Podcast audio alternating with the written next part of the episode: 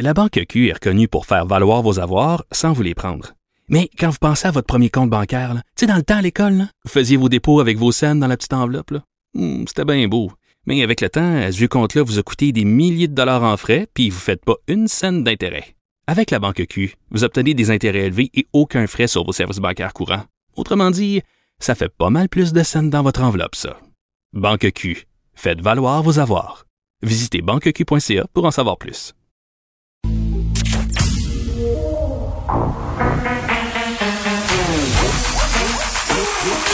Elle a une opinion sur tous les sujets. Pour elle, toutes les questions peuvent être posées. Geneviève Peterson. Cube Radio. Salut tout le monde, j'espère que vous allez bien. C'est le jour J, J comme dans jeudi, mais J comme dans Point de presse avec Christian Dubé. Je le sais, il n'y a pas de J dans Point de presse, ça me tentait juste de dire jour J. Je trouvais que ça faisait important parce que c'est important, euh, ce Point de presse avec Christian Dubé. On va euh, faire des précisions sur la vaccination, sur la campagne de vaccination, sur l'efficacité du vaccin, évidemment sur cette fameuse euh, deuxième dose qui serait octroyée un petit peu en retard aux personnes auxquelles on a déjà administré la première dose. On a parlé euh, plus tôt cette semaine de ce sujet-là avec un, expert. Euh, et vraiment, euh, ça nous faisait nous questionner parce qu'on se dit, ok, d'un côté, est-ce que on est en train de repousser l'efficacité du vaccin? Donc beaucoup de questions seront posées. On y va tout de suite. Pour la diffusion des données, nous allons sortir les données sur l'état de la COVID au Québec, les cas, les décès, les hospitalisations et euh, les tests à 11 heures comme on le fait, mais toutes les données sur la vaccination, donc les bonnes nouvelles, on va les donner, elles seront publiées euh, à 13 heures. Euh, je voudrais faire un peu le point sur euh, la, la, la, vaccination au Québec. Je, vous, annonce qu'une première dose a été donnée à 8339 personnes hier ce qui porte maintenant le total à 115 000 personnes qui ont été vaccinées en ce moment. On a reçu 40 000, 40 000 pardon, 950 euh, doses mardi, tel qu'il était prévu. Euh, 5 850 de ces nouvelles doses-là euh, hier. Ce qui fait qu'à date, on a reçu 162 000 doses, 160, 162 000 doses, pardon, depuis le début de la vaccination. faut se rappeler que on a toujours comme objectif d'être à 250 000 au mois de février, donc les livraisons se, se font très bien. Plus de la moitié maintenant des résidents de, de CHSLD ont reçu une première dose du vaccin. Une autre bonne nouvelle. On a maintenant écoulé toutes nos premières doses. On vaccine à présent avec les nouvelles doses de Pfizer qu'on a reçues dans les derniers jours. Puis comme vous le voyez depuis plusieurs jours, la, vaccination se déroule rondement. Grand merci à l'équipe de vaccination de M. Paris. Cependant, ce n'est pas parce qu'on vaccine, puis ça, je vais insister là-dessus, qu'on doit relâcher les bonnes habitudes de protection et de contrôle des infections que nous avons prises lors des derniers mois, parce que je le dis, euh, je, veux juste insister là-dessus souvent dans nos CHSLD qui ont été vaccinés, on sent un certain relâchement, on se sent immunisé. Alors, euh, je veux passer le message que la vaccination, c'est une mesure de plus, mais on doit demeurer extrêmement vigilant avec nos mesures sanitaires en place. C'est important de le répéter. Euh, puis comme aussi le mentionné euh, la, la, santé publique lors d'un meeting, lors d'un briefing, pardon, un brefage un peu plus tôt, euh, nos experts maintenant recommandent que la deuxième dose du vaccin soit administrée entre 42 et 90 jours.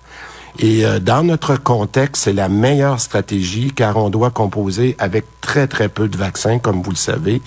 Et on est engagé dans une course contre la montre. Puis euh, M. Massé pourra répondre à des questions spécifiques là-dessus. Notre stratégie, c'est est claire. On vise à vacciner le plus de personnes, le plus de personnes vulnérables pour sauver des vies et réduire la pression, réduire la pression sur notre système de soins. Sauver des vies, c'est un impératif moral. Réduire le nombre d'hospitalisations, c'est une nécessité. Et plus on va avoir de doses, plus on va être capable de diminuer le délai entre la première et la deuxième dose.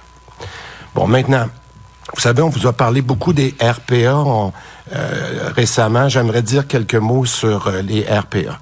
Nous avons, euh, résidence pour personnes âgées, là, nous avons récemment dû prendre des décisions qui sont crève-cœur et mettre en place des mesures supplémentaires dans les RPA. Là, je fais juste penser, par exemple, aux cafétérias. Euh, ça n'a pas été de, de gaieté de cœur, je le dis, mais on a fait ça pour protéger les résidents. Il y a encore plusieurs éclosions dans ces milieux où il y a beaucoup de mobilité. Puis il fallait donc s'assurer euh, d'éviter les rassemblements et les contacts pour éviter que cette euh, transmission euh, s'accentue. La bonne nouvelle, c'est qu'avec la recommandation qui a été faite par la santé publique de reporter la deuxième dose jusqu'à 90 jours, ben ça, ça va nous permettre de vacciner les résidents des RPA plus rapidement parce qu'ils viennent après nos, employés de la santé et les CHSLD. D'ailleurs, les établissements qui sont en train de planifier la vaccination dans les RPA devraient commencer le 25 janvier. Et ça, c'est important. Je pense qu'il y a des gens qui vont être contents aujourd'hui. On reçoit beaucoup de téléphones.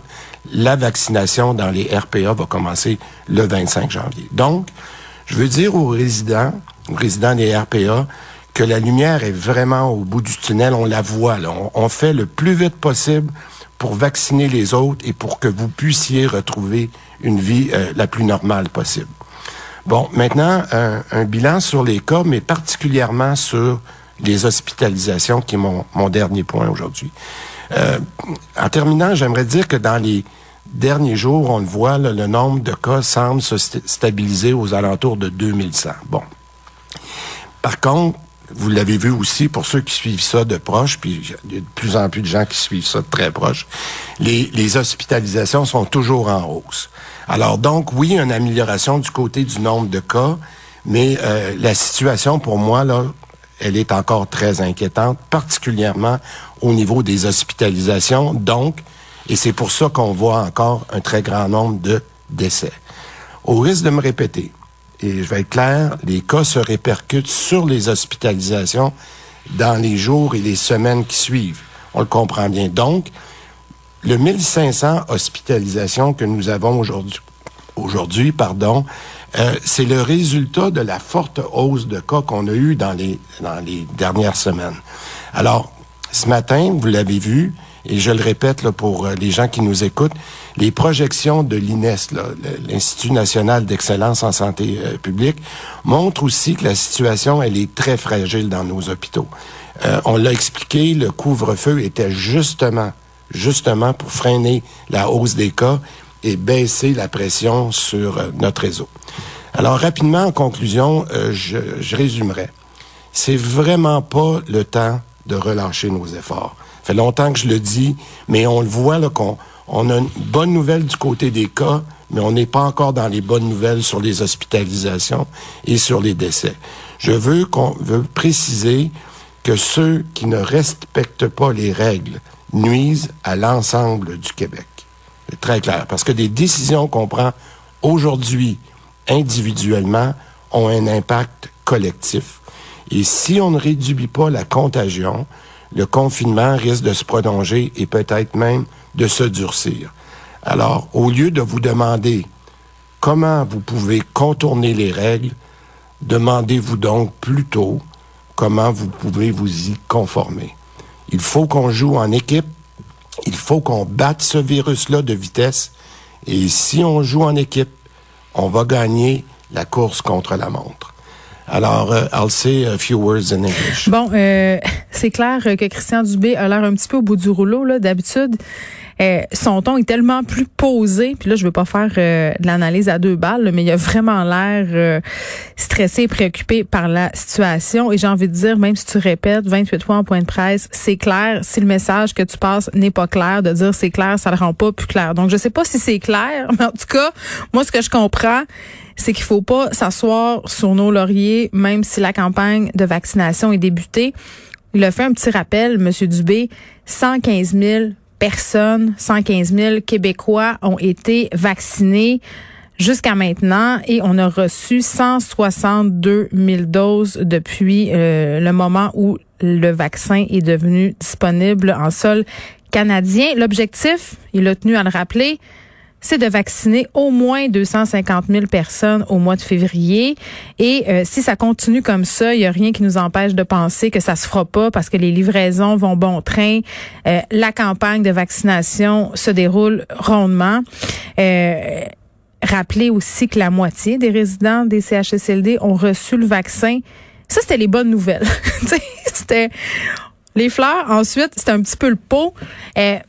De dire, et je pense qu'on n'insistera jamais assez là-dessus, que le vaccin, c'est pas une panacée. C'est-à-dire qu'il faut pas se relâcher. Et vraiment, c'est ce qu'on entend un petit peu partout. Là, les gens qui ont reçu la première dose de ce vaccin-là semblent le laisser tomber ou peut-être être moins euh, zélés par rapport aux règles sanitaires. Et c'est vraiment pas parce qu'on vaccine, a tenu à dire M. Dubé, qu'il faut se relâcher parce que dans les CHSLD, c'est dommage de le dire, euh, ce qu'on entend, les échos qu'on a du milieu, c'est qu'on sent un certain relâchement. Et par rapport à l'administration des doses, vous, vous vous rappelez, on a discuté avec Benoît Massé un peu plus tôt cette semaine. Ça inquiétait bien des gens de savoir, OK, euh, si on repousse l'administration de cette, deuxième dose, est-ce que ça va amoindrir l'effet de la première dose? Est-ce que c'est pas un peu des coups d'épée dans l'eau? Euh, c'est fait rassurant quand même, Monsieur Massé, à cet effet-là. Écoutez, là, on baisse d'une marge d'erreur d'environ 3% l'immunité. Donc, c'est pas une terre en bois de bout non plus. Euh, ce qu'on veut en ce moment, c'est sauver des vies. Monsieur Dubé l'a bien dit, on a un devoir moral de sauver des vies et on est obligé de prendre des décisions aussi pour calmer la situation dans nos hôpitaux. Parce que même si les cas sont en baisse depuis quelques jours, aujourd'hui quand même on est à 2132 cas, euh, 7 hospitalisations, mais 64 décès. Et ces décès-là, ils sont directement liés au fait qu'il y a des personnes hospitalisées, qu'il y a des personnes aux soins intensifs. Euh, donc, c'est pour ça qu'il faut continuer à livrer la bataille parce que même si on a moins de cas, ça demeure euh, vraiment inquiétant. Il a glissé un petit mot sur les RPA aussi, Monsieur Dubé, RPA qui sont ces résidences privées pour les aînés parce que c'est difficile pour les résidents qui sont en RPA. On l'a recoupé à peu près tout moyen d'avoir des interactions sociales parce qu'ils ne sont toujours pas vaccinés. Là, je vous rappelle qu'ils venaient après les travailleurs de la santé, après les personnes en CHSLD aussi. Euh, message euh, pour ces personnes-là de la part de M. Dubé, faut pas lâcher, hein, parce que le vaccin s'en vient. On va les vacciner plus rapidement, justement grâce à l'espacement pardon des doses. On s'en va aux questions hybride. Il y a quelques journalistes qui sont dans la salle et nous avons des journalistes aussi euh, via euh, via Zoom. Alors pour les gens en Zoom, je vous rappellerai que c'est euh, un média, un représentant par média et aussi de lever votre main là via l'application pour que je puisse adresser la parole. Pour pour la première question, nous allons y aller avec Annie Guillemette, Cogeco Nouvelle. Bonjour. Euh, j'aimerais savoir, est-ce qu'on est capable de quantifier qu'est-ce que ça va donner ce report-là de la deuxième dose? Euh, vous parlez, Monsieur le ministre, des RPA qui seront vaccinés plus rapidement. Est-ce qu'on sait si ça représente combien de personnes euh, vulnérables plus vaccinées plus rapidement? Oui, mais en fait, on, peut on peut garder ça simple parce que j'ai pas mon, mon, tableau avec moi, là, mais de la présentation que, que vous avez eue ce matin, rappelez-vous qu'on avait déjà prévu au début mars euh, les deuxièmes doses là, pour euh, le personnel des CHSLD et le personnel de, la santé d'à peu près 50 000 personnes. Donc, c'est un déplacement qu'on fait qui nous permet de vacciner un plus grand nombre de personnes, mais peut-être plus techniquement, là, je pourrais demander. Mais le principe, là, c'est d'en vacciner le plus rapidement possible, surtout de la clientèle vulnérable. Mais peut-être que M. Massé peut en fait, ça va nous permettre de rejoindre non seulement les gens à RPA qui vont commencer d'être vaccinés très bientôt, mais aussi euh, les gens qui ont 80 années et plus, les gens qui ont 70 ans et plus, des gens qui sont vraiment à haut risque. Évidemment, il y a moins de complications, un peu, mais quand même beaucoup de complications. Euh, et on a calculé que ça nous permettrait de devancer, peut-être pas euh, de 42 jours de plus, mais de devancer pour près d'un demi-million de personnes, près de 500 000 personnes, on va pouvoir devancer la vaccination. Donc, l'impact de cette chose-là, c'est un impact très important. De gagner quelques semaines, c'est gagner beaucoup de cas, beaucoup de transmissions, d'hospitalisation, de décès. Donc, c'est un gain important euh, du point de vue de la protection de la population. Et en sous-question?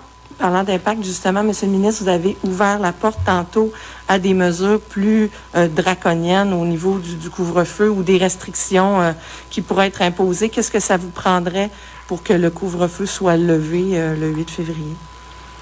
Ben, écoutez, je vous, dis, vous savez qu'on a toujours dit que c'était un ensemble de facteurs qui nous aidaient à, prendre nos décisions depuis le début.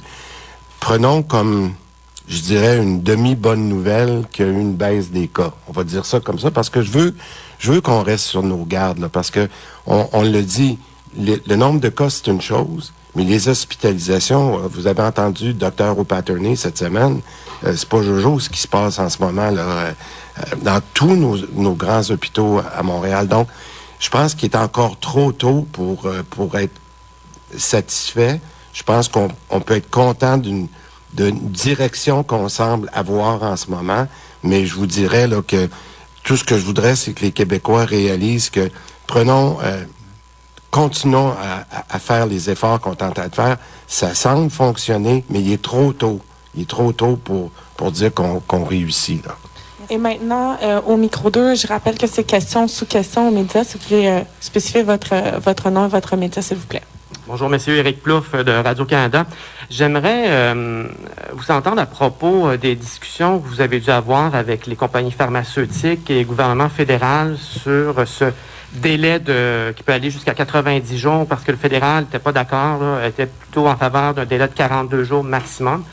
Et puis, euh, certains vont se demander si ça risque pas de compromettre euh, peut-être l'acheminement de doses supplémentaires éventuellement si on ne respecte pas les recommandations euh, des compagnies pharmaceutiques? Ben écoutez, vous avez vous avez entendu le, premier ministre cette semaine quand on en a parlé une première fois que dit jamais on remettrait euh, cette, cette discussion-là avec un avec le, le, fabricant, mais je vous dirais la bonne nouvelle, puis après de, de, de longues discussions là, qui ont été euh, menées euh, par Dr Arruda avec les différentes instances fédérales, puis je pourrais demander à, à M. Massé de compléter, mais je vous dirais jusqu'à dans les dernières heures, la recommandation non seulement des instances fédérales tient compte notamment des particularités des provinces par rapport à leur propre situation.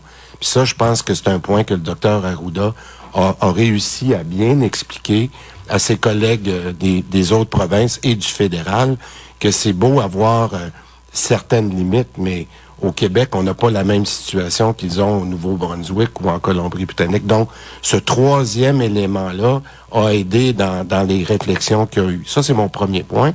Puis euh, le deuxième point, je pense qu'il est encore euh, tout aussi important, c'est que on le dit, puis il y a eu des.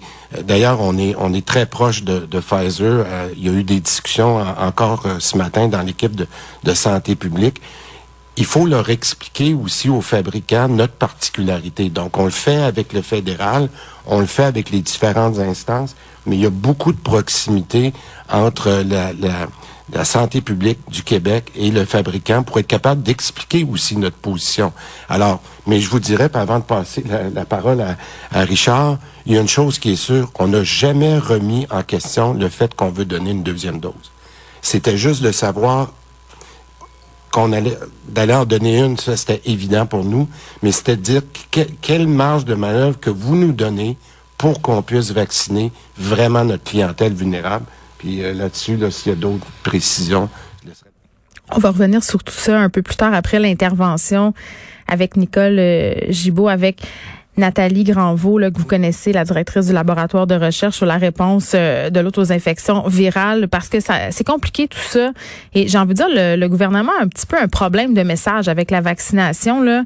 Euh, un bon exemple de ça, euh, c'est par rapport à la transmission de la COVID versus le processus de vaccination. On sait là, que la première personne qui a reçu le vaccin au Canada, cette dame qui a quelque chose comme presque 90 ans, là, a contracté la COVID-19 dans les derniers jours. Elle a des complications liées à cette maladie-là.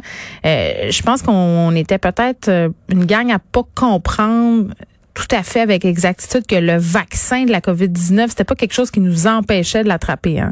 On se fait donner le vaccin de la COVID, puis tout à coup, t'es pas euh, immunisé, puis t'es pas exempt de la poignée. Là. Ce que ça fait, ce vaccin-là, c'est vraiment de nous empêcher de développer des complications graves.